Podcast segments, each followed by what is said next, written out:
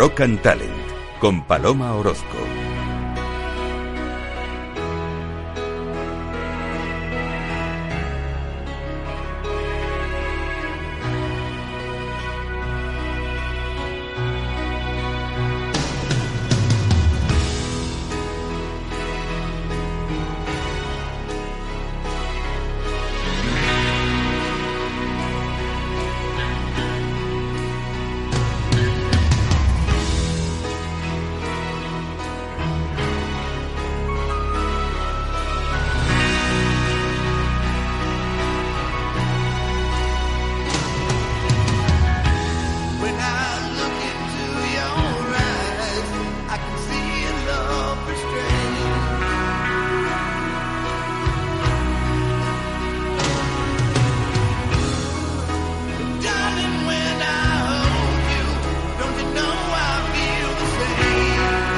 Esta noche, hay un paraíso ahí en lo alto, cariño. Guns N' Roses.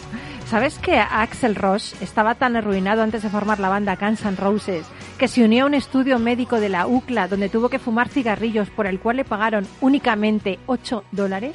Estás en Rock and Talent.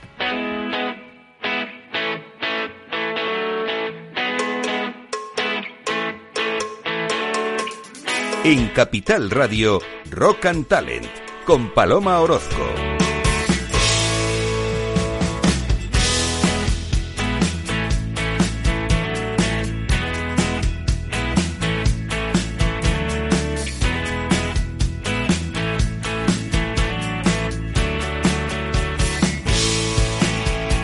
Bienvenido, bienvenida a Rock Talent. Aquí seguimos en pleno agosto, calor en Madrid. Calor en tu corazón, espero, escuchándonos a nosotros también. Bueno, pues seguimos acompañándote en tu verano, rescatando lo mejorcito de este Rock and Talent desde principios de año.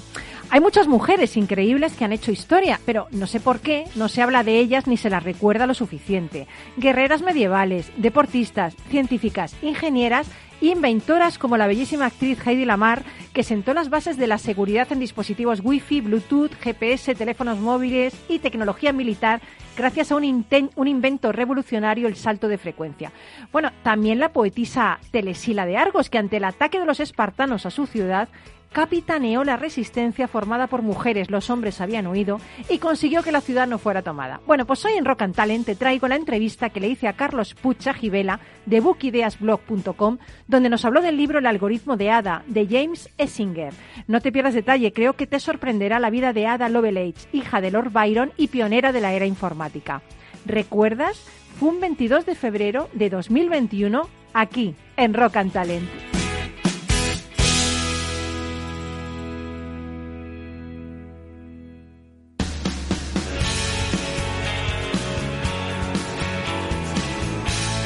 Rock and Talent con Paloma Orozco.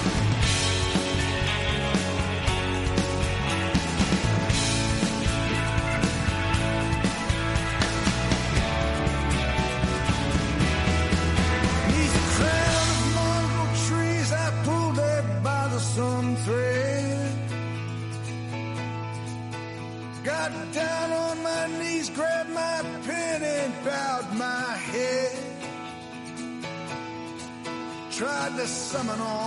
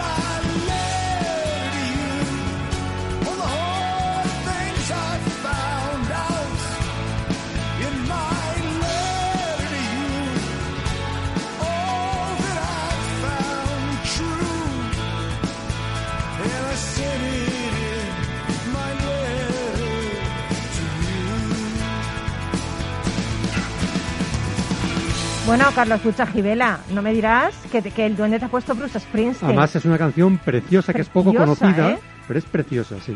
Yo no sé, este chico de dónde saca las canciones que yo no los oigo aquí. Pues, de verdad, ¿eh? En no, no, serio, hay canciones que solo los oigo aquí. Es de fantástica. verdad, ¿eh? Es fantástica la selección, porque es que además Bruce Springsteen tiene cerca de 600 canciones. Madre mía, yo me las sé todas menos esta. No. no, hombre, no, eso tampoco. 600 canciones, Sí, eres sí, un sí. fan total. Sí, total, total. Has estado en un montón de conciertos. Un montón de conciertos, me he leído tres Has sido biografías. telonero incluso, ¿no? Hombre, telonero no, porque, me hubiera gustado, El que ¿eh? está detrás del telón escuchando. Eso sí, eso sí. Oye, eh, hoy nos traes un libro que a mí me encanta.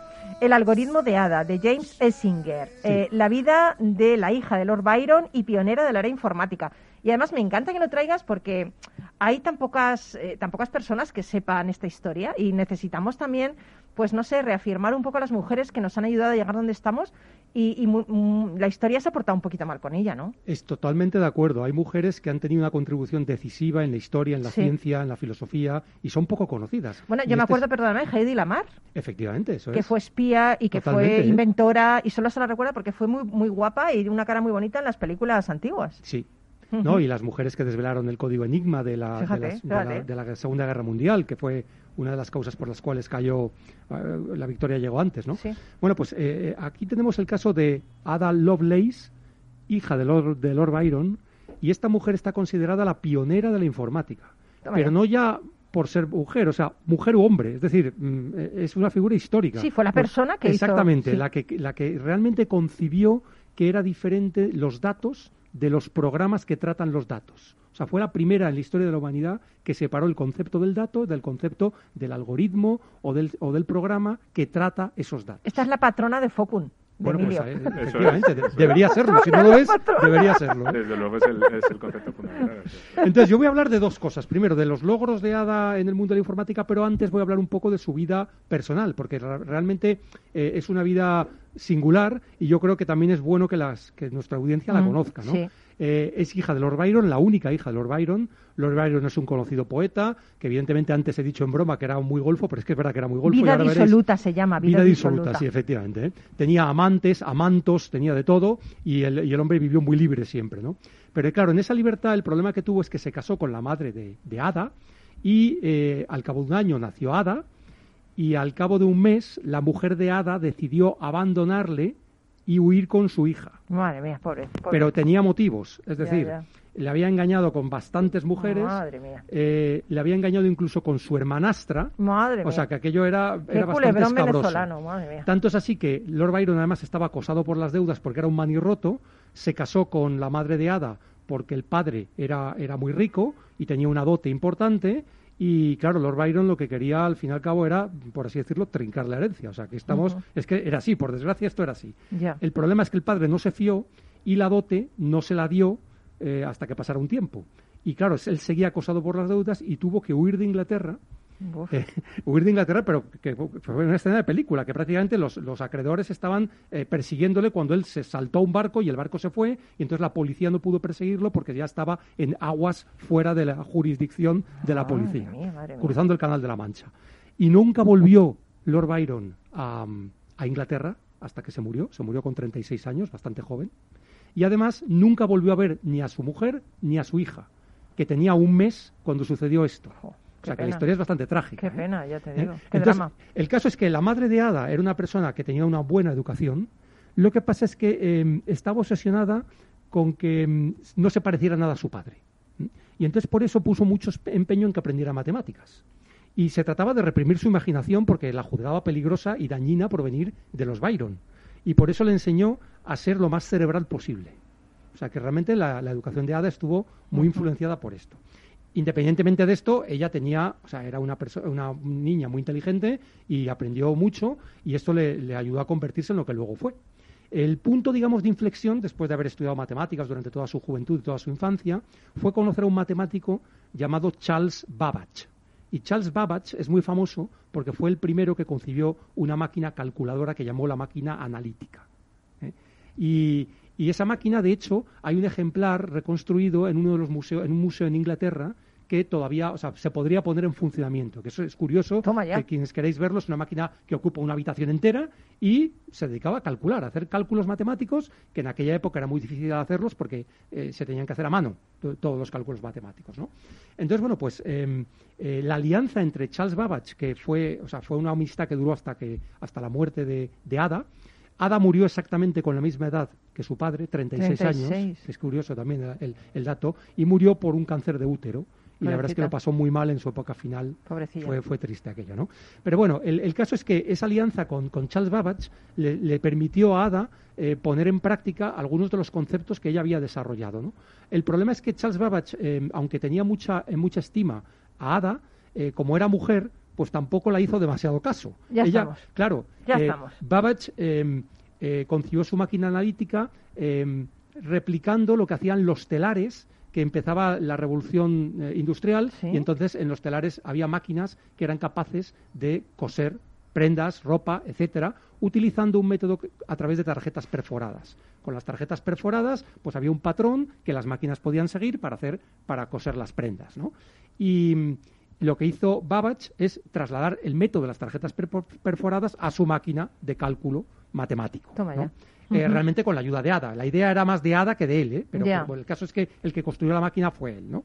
Y, y, bueno, las tarjetas perforadas fueron el, el- eh, el inicio. Los primeros ordenadores de IBM utilizaban tarjetas perforadas también. O sea que por eso digo que es el origen de todo esto, mm, el origen de la informática viene de ahí. ¿no? Y mm, lo que ocurre es que Ada quería ir más allá. No quería utilizar solo la máquina para hacer cálculos matemáticos, sino que quería que fuera un programa más de propósito general, más lo que hubiera sido un ordenador más moderno de hoy en día. Sí. Lógicamente estamos hablando, eh, Ada nació en 1815 y murió en 1851, imaginaros, esto, es- estamos Joder. hablando de 100 años antes o 80 años antes de que se concibiera siquiera el primer ordenador. sí, sí. O sea que fue una adelantada a su tiempo, clarísimo, ¿no? Eh, bueno, el caso es que ahí el proyecto eh, no la, deja- no la dejaron desarrollar todas las ideas y fue luego ya cuando enfermó y ya por desgracia murió jovencísima. O sea que es una historia trágica, pero es una historia en la cual eh, se han inspirado muchos, entre otros el Departamento de Defensa de Estados Unidos en los años 50, en los años 60 creó un lenguaje de programación llamado ADA en honor precisamente a Ada Lovelace. O sea Qué que la historia es, es interesantísima, ¿no? Y, y lo que hizo esta mujer en tan, en, en tan corta vida eh, ha dejado un impacto profundo en toda la historia de la informática eh, posterior, ¿eh? Porque son las ideas, el germen de lo que luego fue la informática. eh, ¿Cómo te has quedado, Emilio? La verdad es que es una historia, como, como historia es preciosa, siempre el lado humano ayuda a, a A digerir, a digerir, ¿verdad? Y a, y a entender muchas de las cosas. Y, y que su contribución, yo no conocía su historia personal, su contribución es... eh, Increíble. Sí que, sí que es realmente fundamental.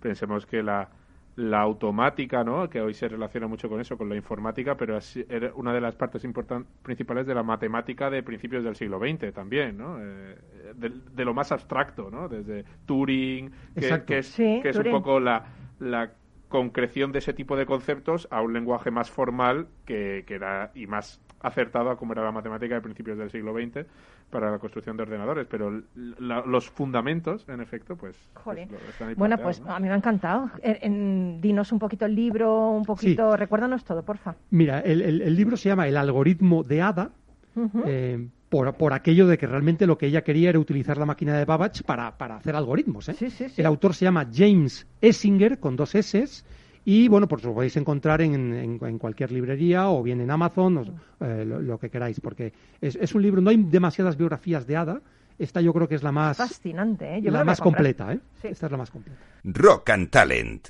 Capital Radio. I'm just sitting in the balcony, just a watching a movie. Or maybe it's a symphony. I wouldn't know. I don't care about the symphony. Those are symbols and the timpani. I'm just sitting in the back, on the very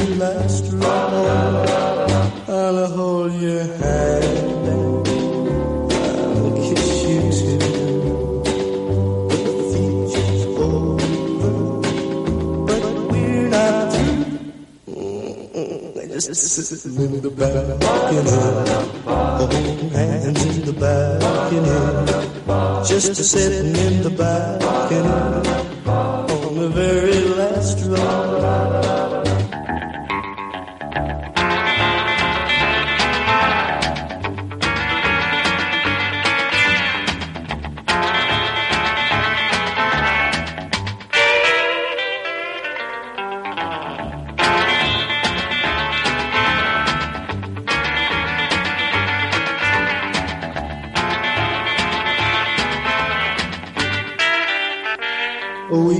we stop loving to watch Bugs Bunny?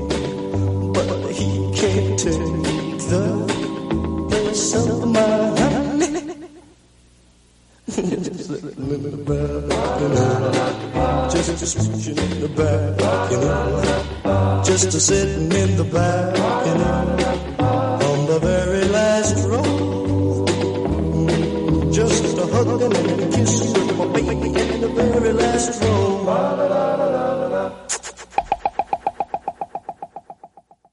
Rock and Talent con Paloma Orozco. Hey Jude, don't make it bad. Take a sad song and make it better. Remember to let her into your heart. Then you can start to make it better. Hey Jude. Don't be afraid. You were made to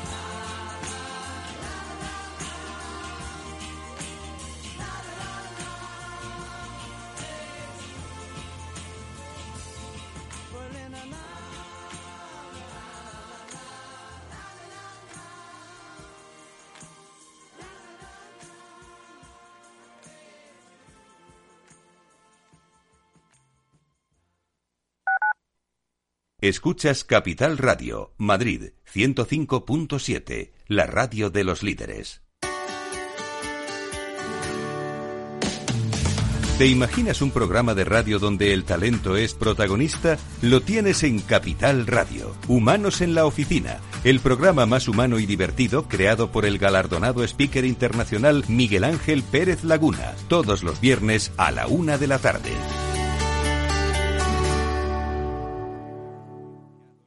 Esto te estás perdiendo si no escuchas a Luis Vicente Muñoz en Capital, La Bolsa y la Vida.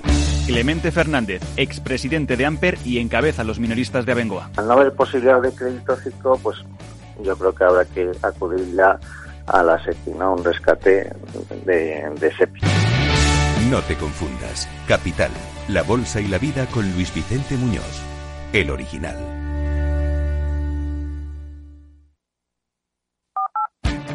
Esto te estás perdiendo si no escuchas a Rocío Arbiza en Mercado Abierto. Xavier Puig, profesor de finanzas en la Universidad Pompeu Fabra. Hasta es de mala educación preguntar eh, cosas de dinero. Yo recuerdo en países anglosajones que a veces es lo primero que te preguntan, ¿no? Eh, ¿Cuánto cobras? y para nosotros nos parece impúdico.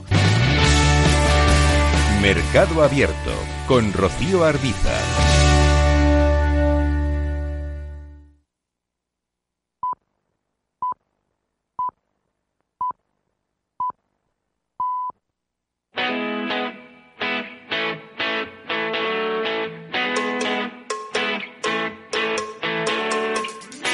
Rock and Talent con Paloma Orozco.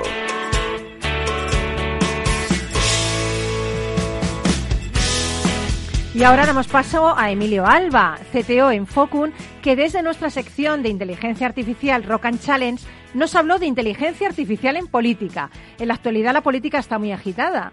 ¿La inteligencia artificial puede aportar claridad en este mundo lleno de claroscuros?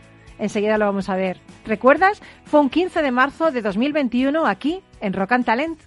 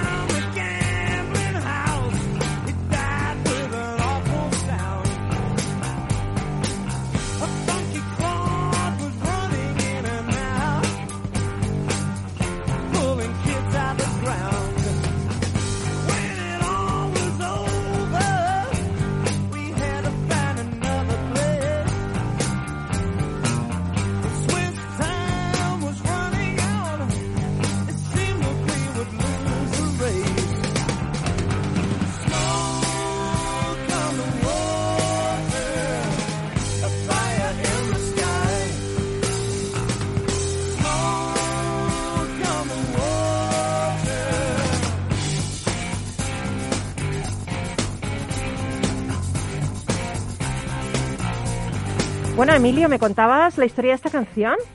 Emilio Alba. Eh, un incendio en el casino de Montreux. Bueno, ahora me lo cuentas porque, mira, eh, ¿sabéis una cosa? Hoy cumpleaños mi padre. Anda. Sí, anda, ¿eh? Anda, ¿eh? ¿A que no sabéis cuántos cumple? 86. Y a que no sabéis que está al otro lado de la línea, para que le, fel- para que, le- que baje la radio, eso, que baje la radio, porque si no, no le vamos a oír, que baje la radio, ¿eh? Papá, baja la radio. Bajo la radio.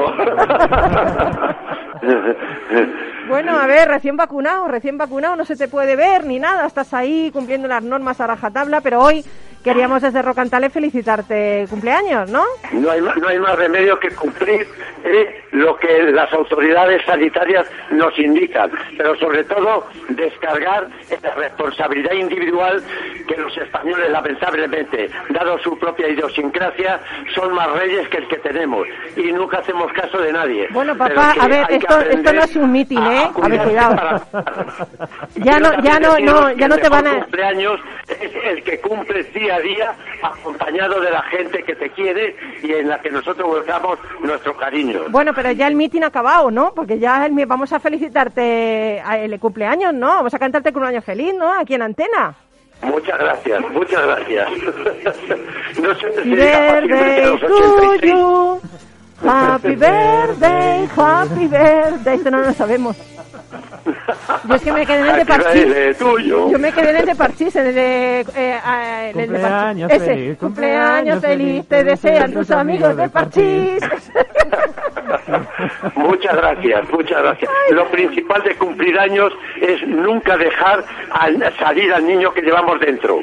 Vale, pues Claro, fenomenal. claro que sí. Pues muy bien, pues muy bien. Ya que está solito, digo, vamos a felicitarle, ¿no? Y sobre todo en esta gracias. felicitación, a to- hacerla extensiva a todas las personas que cumplen años y que están solitos en casa porque no pueden salir o porque están recién vacunados. Vamos a hacer esta, esta, eh, esto es para todos aquellos que cumplís años, igual que mi padre, y pensar que para las personas que como yo cumplen estos años felizmente, recordar a los que tienen menos que fuimos muy buenos corredores de fondo y que hoy nos contentamos con ser muy buenos eh, entrenadores. muy bien, pues ala, muy bien.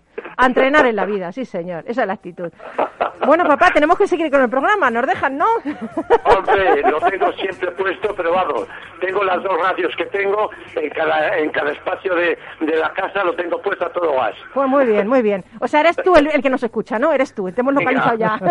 Más radio y todo adelante. Muchas gracias por vuestro cariño y la compañía que dais siempre. La radio es lo principal. Muy bien, Venga, papá, que, seas feliz, que sabes que te quiero mucho Ya y que sé. nos quedan muchísimos años todavía de compartir cosas, ¿vale? Ya lo sé. Muy bien, guapísima. Venga, Gracias. un besito fuerte, papá. Chao. Igualmente a todos. Gracias. Bueno, ¿qué, qué, qué te parece, Emilio? Vaya padre que tengo, ¿eh? ¿Ha visto el meeting que ha dado? Un poco más y, y le- y se presenta a las elecciones para Madrid. ¿Con qué, con qué energía, eh? Con qué energía. bueno, bueno, se está levanta va- siempre, vacunado y va, ya, Está- ya va a tope. Yo no sé qué le han puesto la vacuna, no sé si que le han puesto otra cosa. No Pero sé sí, es, es, eh, el rayo de la esperanza que esperamos que Ay. venga en las próximas semanas, Qué bonito, meses, Emilio, lo que has dicho, para, de la esperanza. para gente como él, como comentabas, que Sí. muchos cumpleaños, mucha soledad. Sí, la verdad que Una sí. situación que, Complicada. como decías, ¿no? Se ceba mucho en las personas mayores, así que... Oye, nos contabas de esta canción que era en un incendio en Inspirada por un incendio en el Casino de Montreux, es un pueblo vacacional a las orillas del lago Lemán, en Suiza, y que estaban allí, se incendió y, y, bueno, ese, ese- te imaginas esa imagen, Uh, ¿no? Yo siempre me imagino un, edificio precioso saliendo un montón de humo sí, sí. sobre la orilla del lago, entre las montañas. Y lo trae con los acordes Así ahí, nada, creando esta canción. humo sobre el Madre- agua. Madre mía, qué bonito. ¿Cuánto sabes? Emilio, y eh, recuerdo sección Rock and Challenge, talento, imaginación, compromiso con nuestros amigos de Focun, de los que cada semana aprendemos que lo que no se mide no se puede mejorar. Y tenemos aquí a Super Emilio, que es un crack, es CTO de, de Focun, que me hace una gracia porque yo le digo CTO y me dice, bueno, técnico. Eso es, es que es, es lo mismo, ¿no? Tenemos- me hace mucha gracia, ¿no?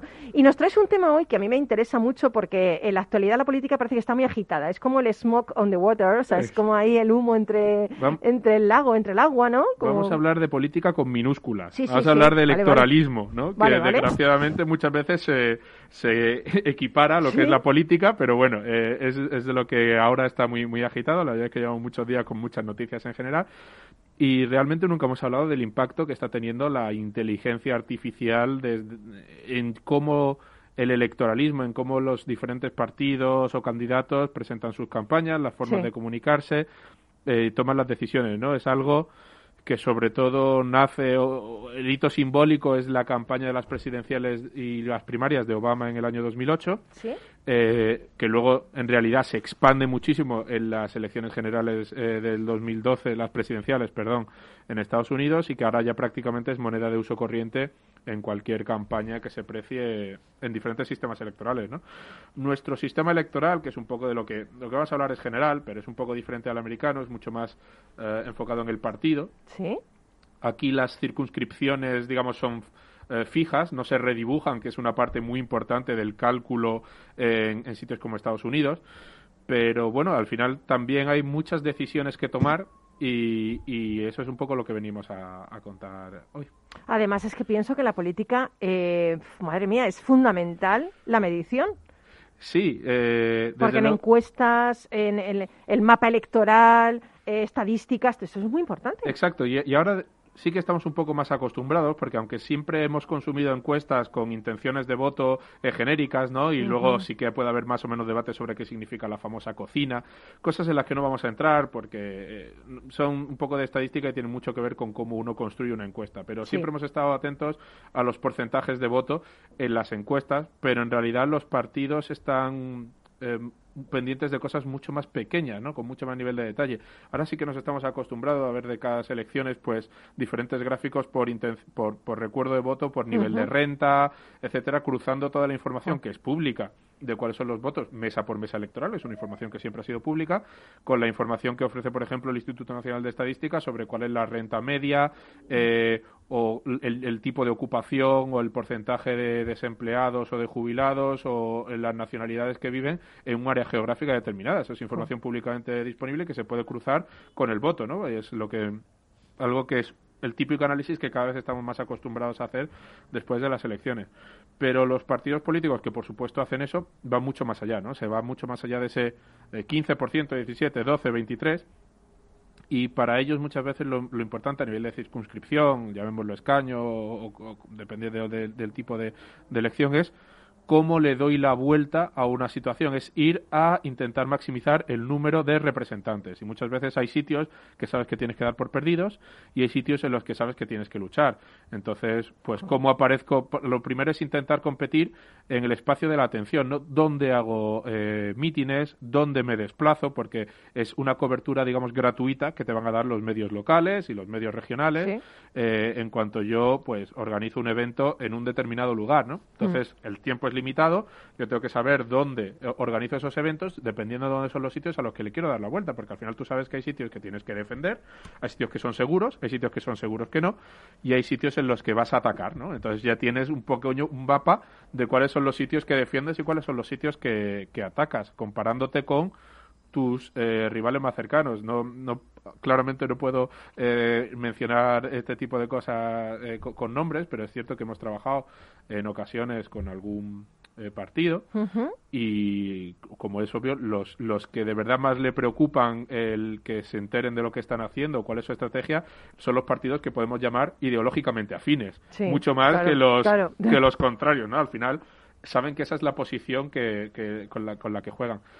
Y aquí lo que decimos es informa la estrategia de dos formas. Una es, sobre todo, la más, eh, qu- quizá que menos se ve, pero que son las decisiones más importantes, dónde organizo eventos y qué mensajes lanzo en esos Joder, es eventos. que lo de los mensajes me parece súper interesante. Lo de los ¿no? mensajes eh, o, o micromarketing, ¿no? Sí, que estamos, sí, estamos sí, acostumbrados, pero en realidad, si lo pensamos, no es más que eh, cuando entramos a lo mejor eh, en el móvil, ¿no? Pero ahora quería ir a la parte online, porque Sí, en realidad sí, la sí. parte offline es casi más importante. Pero en el móvil, cuando entramos y decimos, joder, no- me vuelve a salir el anuncio de no sé qué, o me metí a ver un programa de coches y ahora solo me están saliendo ofertas de coches. O, o cuando empiezas a mirar algo de tu bebé y te empiezan a aparecer anuncios que no habías visto nunca, o, o todo este tipo de cosas, en realidad los partidos políticos hacen, hacen exactamente igual.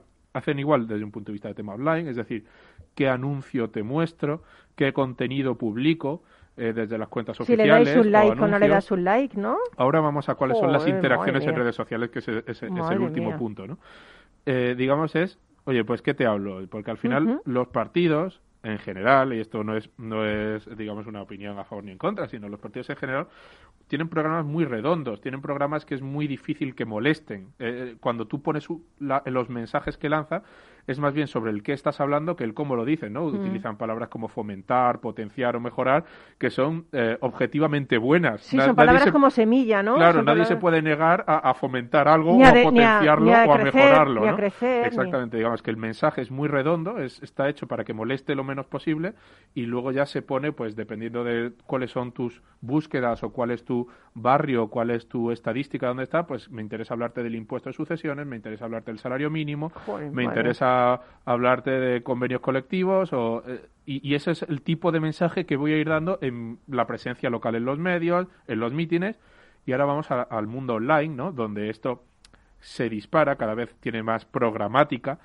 y el objetivo, por supuesto, es contenido muy sencillo, ¿no? Nos quejamos de que de que pues, apariciones incluso parlamentarias están construidas con el objetivo de generar contenido que se- sea muy fácil de compartir, Mm. vídeos de 5 segundos, mensajes de 280 caracteres, etcétera, para eh, poder ponerlo en redes sociales y lo que se sabe, y eso es un estudio que se lleva ahora en los últimos 4 o 5 años, es un área de casi de psicología computacional, de muchísimo ascenso, es que las interacciones negativas generan mucha más eh, inter- sí, interacción con el usuario. Es decir, cuando yo pongo un contenido eh, negativo, es decir, que me hace generar rabia o enfado contra el oponente, el oponente con el que yo quiero calentar, la gente pues lo lee mucho más, lo comparte mucho más, le da me gusta mucho más, de alguna forma empatiza mucho más con, con ese contenido que es eh, contenido que se llama eh, gatillo, ¿no? Eh, Sí, trigger sí. content, cuyo, obje- cuyo objetivo es que rápidamente te relaciones con él. Lo compartas, sobre todo lo compartas, le des a like, eh, contestes, de alguna forma te empieces a vincular con el contenido. ¿no? Y eso sabemos, eh, se está demostrando que es mucho más eh, útil con contenido de carácter negativo, que apele a sentimientos como la rabia, etcétera, que contenidos de carácter constructivo.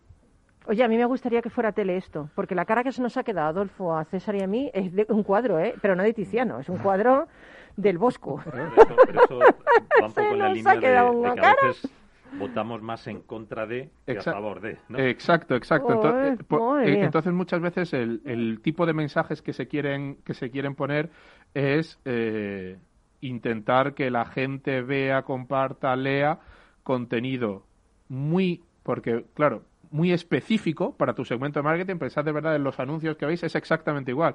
Muchas veces dicen, no, en la red social yo veo lo que ponen mis contactos. Esto no es cierto, tú no ves todo lo que ponen tus Ya, contactos, ya. ni tus contactos siquiera pueden compartir todo lo que existe Exacto. eh, de alguna forma te ha llegado un contenido mediante alguien que ha decidido ponérselo a ti o a un contacto que sabe que tiene pues una red muy amplia, un contenido que está hecho de forma que tenga mayor propensión a compartirlo y luego no le aparece a toda su red, sino que te aparece a ti, ¿no? Es decir, algo que parece una red social, estamos eh, siempre pensamos que es algo muy transparente, el cual, oye, pues un amigo mío publica algo y yo lo leo, o si le da el me gusta o comparte algo, lo leo. Pero el cómo le llega a él y una vez esa persona interactúa, el cómo me llega a mí es No es tan transparente. eh, no es tan transparente. Eh, Está depende medido. Mm. muchísimo de cuál es eh, cuál ha sido tu viaje, tus interacciones, pues toda esa información que cookies, etcétera, ya, ya lo El sabemos. famoso algoritmo, Madre ¿no? mía. El que tanto se habla, Y, y la inteligencia artificial, exactamente, esos algoritmos funcionan exactamente lo mismo que te ponen publicidad. eh, eh, funcionan así que gana la red social gana interacción porque la gente quiere seguir consumiendo más Ese contenido, eh, y luego los partidos políticos, la inteligencia artificial es eso. Micromensajes con un contenido muy específico y que depende muchísimo, no solo en, el, en la parte offline de la zona donde vivas, etcétera, que eso ya hemos dicho, si quieren atacar, si quieren defender, si cuál es la renta media, tipo de ocupación, etcétera, y en online cuáles son tus cookies, que pues se puede ver claramente cuál puede ser tu potencial eh, segmento de renta, cuáles pueden ser tus intereses, los, los eh, temas que te sensibilizan y por lo tanto yo pongo anuncios que son no dejan de ser anuncios, comparto contenido con personas específicas que sé que te van a llegar y te van a hacer interactuar con el contenido de alguna forma eh, eh, de desarrollar esa relación que podemos llamar de empatía eh, con, con un partido político, eh, que muchas veces tiene un nivel animal parecido al que podemos desarrollar con un, un equipo de fútbol, etcétera, ¿no? Pero bueno, entonces la prensa ya no es el cuarto poder, es la inteligencia artificial. La inteligencia artificial en ocasiones primer poder y esto, casi. y esto es y esto es, está muy muy muy a debate no en Estados Unidos también etcétera pues bueno juega un papel muy importante en qué te muestro y esto es un poco lo que debemos ser conscientes y controlarlo Jolín, que me ha dejado. Emilio siempre sorprende, ¿eh? Es- Emilio Sí. nunca defrauda. Da que La- nuestros amigos de Focun, madre mía, están cambiando el país. Rock and Talent, un programa para ti, para compartir, para sentir, con Paloma Orozco.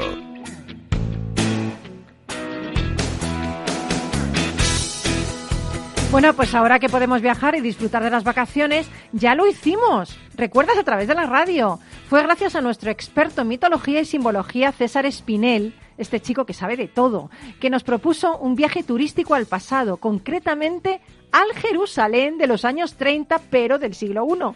¿Recuerdas? Fue un 20 de abril de 2020 aquí en Rock and Talent. Este próximo domingo, el 28, que se celebra este domingo de Ramos para conmemorar lo que según los evangelios relatan, cuando Jesús entró en Jerusalén, supuestamente por la puerta dorada, que le aclamaron y le recibieron, y toda esa celebración que habría que matizar, porque es también una entremezcla de otras tradiciones, pero la- respondiendo a la pregunta de por qué va Jesús a Jerusalén, no es el único, sino que todo eso está enfocado dentro del contexto de la Pascua judía. Entonces, en Jerusalén, en el siglo I, había un, más o menos unos 20.000 personas viviendo, pero durante la celebración de la Pascua esa cifra subía como la espuma, porque era una peregrinación obligatoria, era el gran ¿Sí? viaje de la época, en realidad. Iban judíos de todas partes de la tierra de Israel, porque desde el siglo VII antes de Cristo era la gran fiesta del pueblo judío. Antes de esa época, eh, esa fiesta solo se celebraba en los núcleos familiares y es el rey Josías, en el siglo VII antes de Cristo, el que la convierte en una gran fiesta de unidad.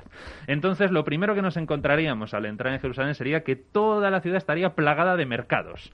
Mercados para comprar todo lo que era necesario Ay, para la mola. gran celebración que es la cena. ¿Cómo me mola lo de los mercados? Para empezar. Pues los mercados estarían hasta arriba y sobre todo también el mercado de los corderos, claro, que era No, lo que eh, se eh, comía y lo que se cenaba. ese no me gustaría. Pues sí, sí, eso era lo que sí o sí había que, había que cenar. Y no. solo eso, sino que además tendrías que haber ido al templo de Jerusalén, que estaba en lo alto de toda la ciudad, lógicamente donde confluían todos los peregrinos para realizar el sacrificio del cordero. Entonces allí se sacrificaba Esto no me el está cordero. gustando, César, ¿eh? Lo Lo sé, pero es lo que había. Y de hecho, posteriormente, los intérpretes de Jesús van a justificar su muerte en la cruz a través precisamente De de, esa idea del cordero del cordero, pascual. sí, sí. El cordero pascual que es sacrificado en contra de su propia voluntad, en cambio Jesús que se sacrifica voluntariamente, expiando y limpiando así toda la genealogía de Abraham. ¿no? Ujú. Entonces, bueno, esa es la interpretación de Jesús. Pero sí, la fiesta consistía en esto. Se sacrificaba el cordero en la explanada del templo. Podía hacerlo cualquier judío, aunque normalmente se hacía eh, por- o la llevaba a cabo el padre de familia. Mientras que la sangre del cordero era recogida por un sacerdote que se la iban pasando de unos a otros hasta llevarlo hasta el altar, en el atrio del templo enorme y maravilloso, el templo reformado por Herodes, y de allí se vertía la sangre en el suelo para eh, encomendarlo a, a Dios. César, ¿esta es la parte gore del viaje? Eh, bueno, es la parte gore del viaje, pero, pero esto, fíjate, o sea, nos resulta gore a día de hoy, y fí- y fíjate que en España el tema de la matanza ha Ya, sido ya, algo ya, y todavía a día de hoy se sigue haciendo, pero eso era la gran fiesta, o sea, la idea del sacrificio del cordero. Y a día de hoy, de hecho, en el entorno semita continúa siendo Ya, ya, ya, importantísimo. ya, ya, pues. Eh, el caso es que después de realizar el sacrificio, ya la familia que había comprado el cordero se lo llevaba y se lo llevaba al lugar donde se celebraba la cena. Y esto es muy importante. Ha hablado antes Emilio del tema de los núcleos familiares que cada vez están, están viendo más reducidos. Aquí ocurría todo lo contrario. O sea, no solamente se sentaba a cenar la propia familia, sino que nadie Nadie, de los miles de personas que se reunían allí, nadie se podía quedar sin comer el cordero. Por lo tanto, había que haber mínimo 10 personas. Y no había ni pobres, ni desamparados, ni leprosos, ni mujeres, ni nadie, nadie, nadie se podía quedar sin comer cordero. Ah, mira, pero esto es bonito, porque ahora en la pandemia lo de 10 se nos ha quedado muy lejos. Sí, nos ha quedado demasiado lejos. Pero la importancia realmente era esa, ¿no? Como es una idea de comunidad, ya. había que justificar que nadie se quedara sin comer el cordero. Qué bueno. Y entonces se reunían allí en la casa, comían ese cordero y brindaban primero, y entonces los niños, que tienen una gran importancia en esa fiesta, eh, preguntaban por qué esa noche esa es distinta a todas las demás noches. Y entonces el padre de familia les contaba la historia de la salida de Egipto, que es realmente lo que se celebra en Ujú. Pesaj, que es en hebreo, Cuando los judíos salieron en la de Pascua, Egipto. cuando, los cuando los judíos salieron de Egipto, efectivamente. Y entonces se cuenta toda esa historia, se brinda con vino, se entonan unas oraciones contenidas en los Salmos, del 113 al 118, se produce ya la cena propiamente dicha, con el cordero, las hierbas amargas y el pan ácimo, es decir, sin levadura, famoso, y luego se realiza también la otra parte de las oraciones, el restante de los Salmos, y se termina la cena con un gesto muy bonito que es la llamada copa de Elías.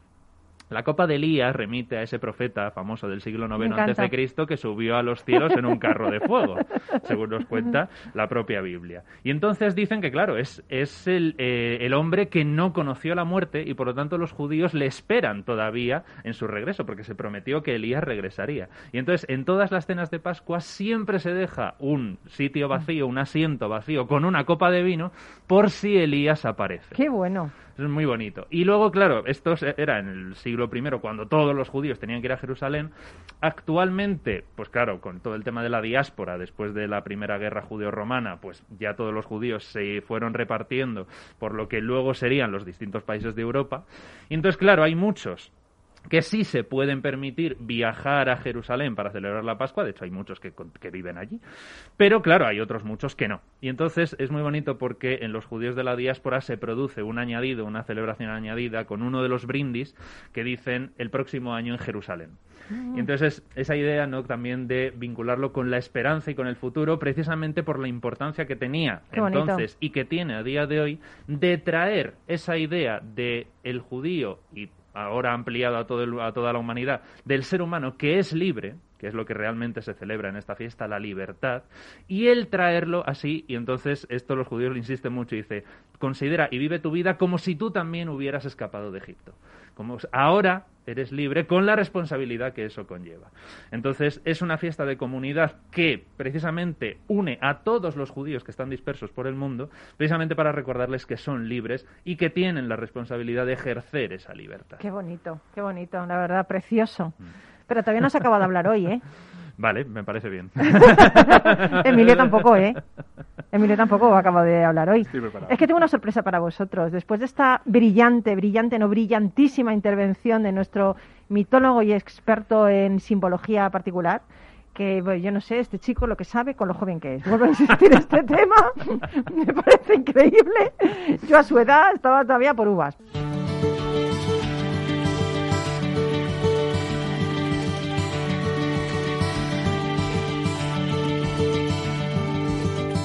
The river flows, it flows to the sea. Wherever that river goes, that's where I want to be.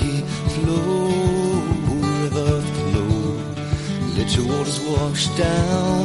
Take me from this road to some other town. Rock and Talent. Pues hemos llegado al final, qué pena que ya no te puedo seguir acompañando este lunes de agosto. Pero quería despedirme, ¿te acuerdas el lunes pasado que te hablé de Rumi, ese poeta sufí del siglo XIII? Bueno, pues ese poeta místico que fundó la orden de los derviches giróvagos, los que realizan una meditación en movimiento llamada Sema, tiene un montón de frases y de reflexiones increíbles para tu vida. Y quiero despedirme hoy de ti con una de ellas. Dice así. Si quieres, dime que no podré. Si quieres, dime todo lo que me falta. Puedes incluso poner piedras en mi camino. Pero hoy es el día en el que empiezo a vivir sin las expectativas de otros. ¿Es ese también tu día? Bueno, pues un abrazo enorme de todo el equipo del programa. Sigue disfrutando del veranito, que lo tienes merecido. Y ya sabes que aquí seguimos acompañándote todos los lunes de agosto. Así que espero que, que acudas a nuestra cita. Por favor, no me faltes. Venga, un besito. Chao, hasta el lunes que viene. Wash down. Take me from this road.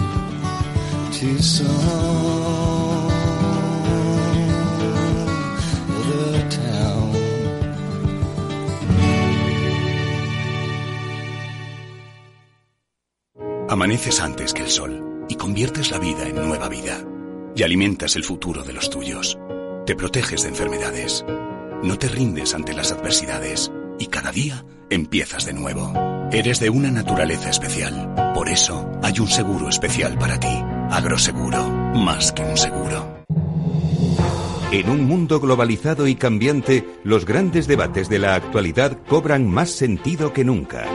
Cada lunes a las 10 de la noche, Víctor Arribas analiza en Capital Radio los principales acontecimientos internacionales y cómo nos afectan a los españoles. Atalayar, las claves del mundo en tus manos, en Capital Radio.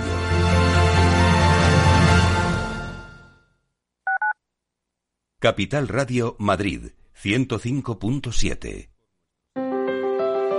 Si te gusta la cocina gallega de siempre, en el Mesón Gallego 1 y el Mesón Gallego 2 encontrarás los mejores pescados y mariscos de las costas junto a recetas de la Galicia interior, además de las carnes de Sanabria y los mejores embutidos de Zamora y nuestra terraza. Te esperamos en la calle Muller 35, teléfono 91 579 3623 y en la Plaza de la Remonta 13, teléfono 91 579 0769. Una recomendación del programa gastronómico Mesa y Descanso.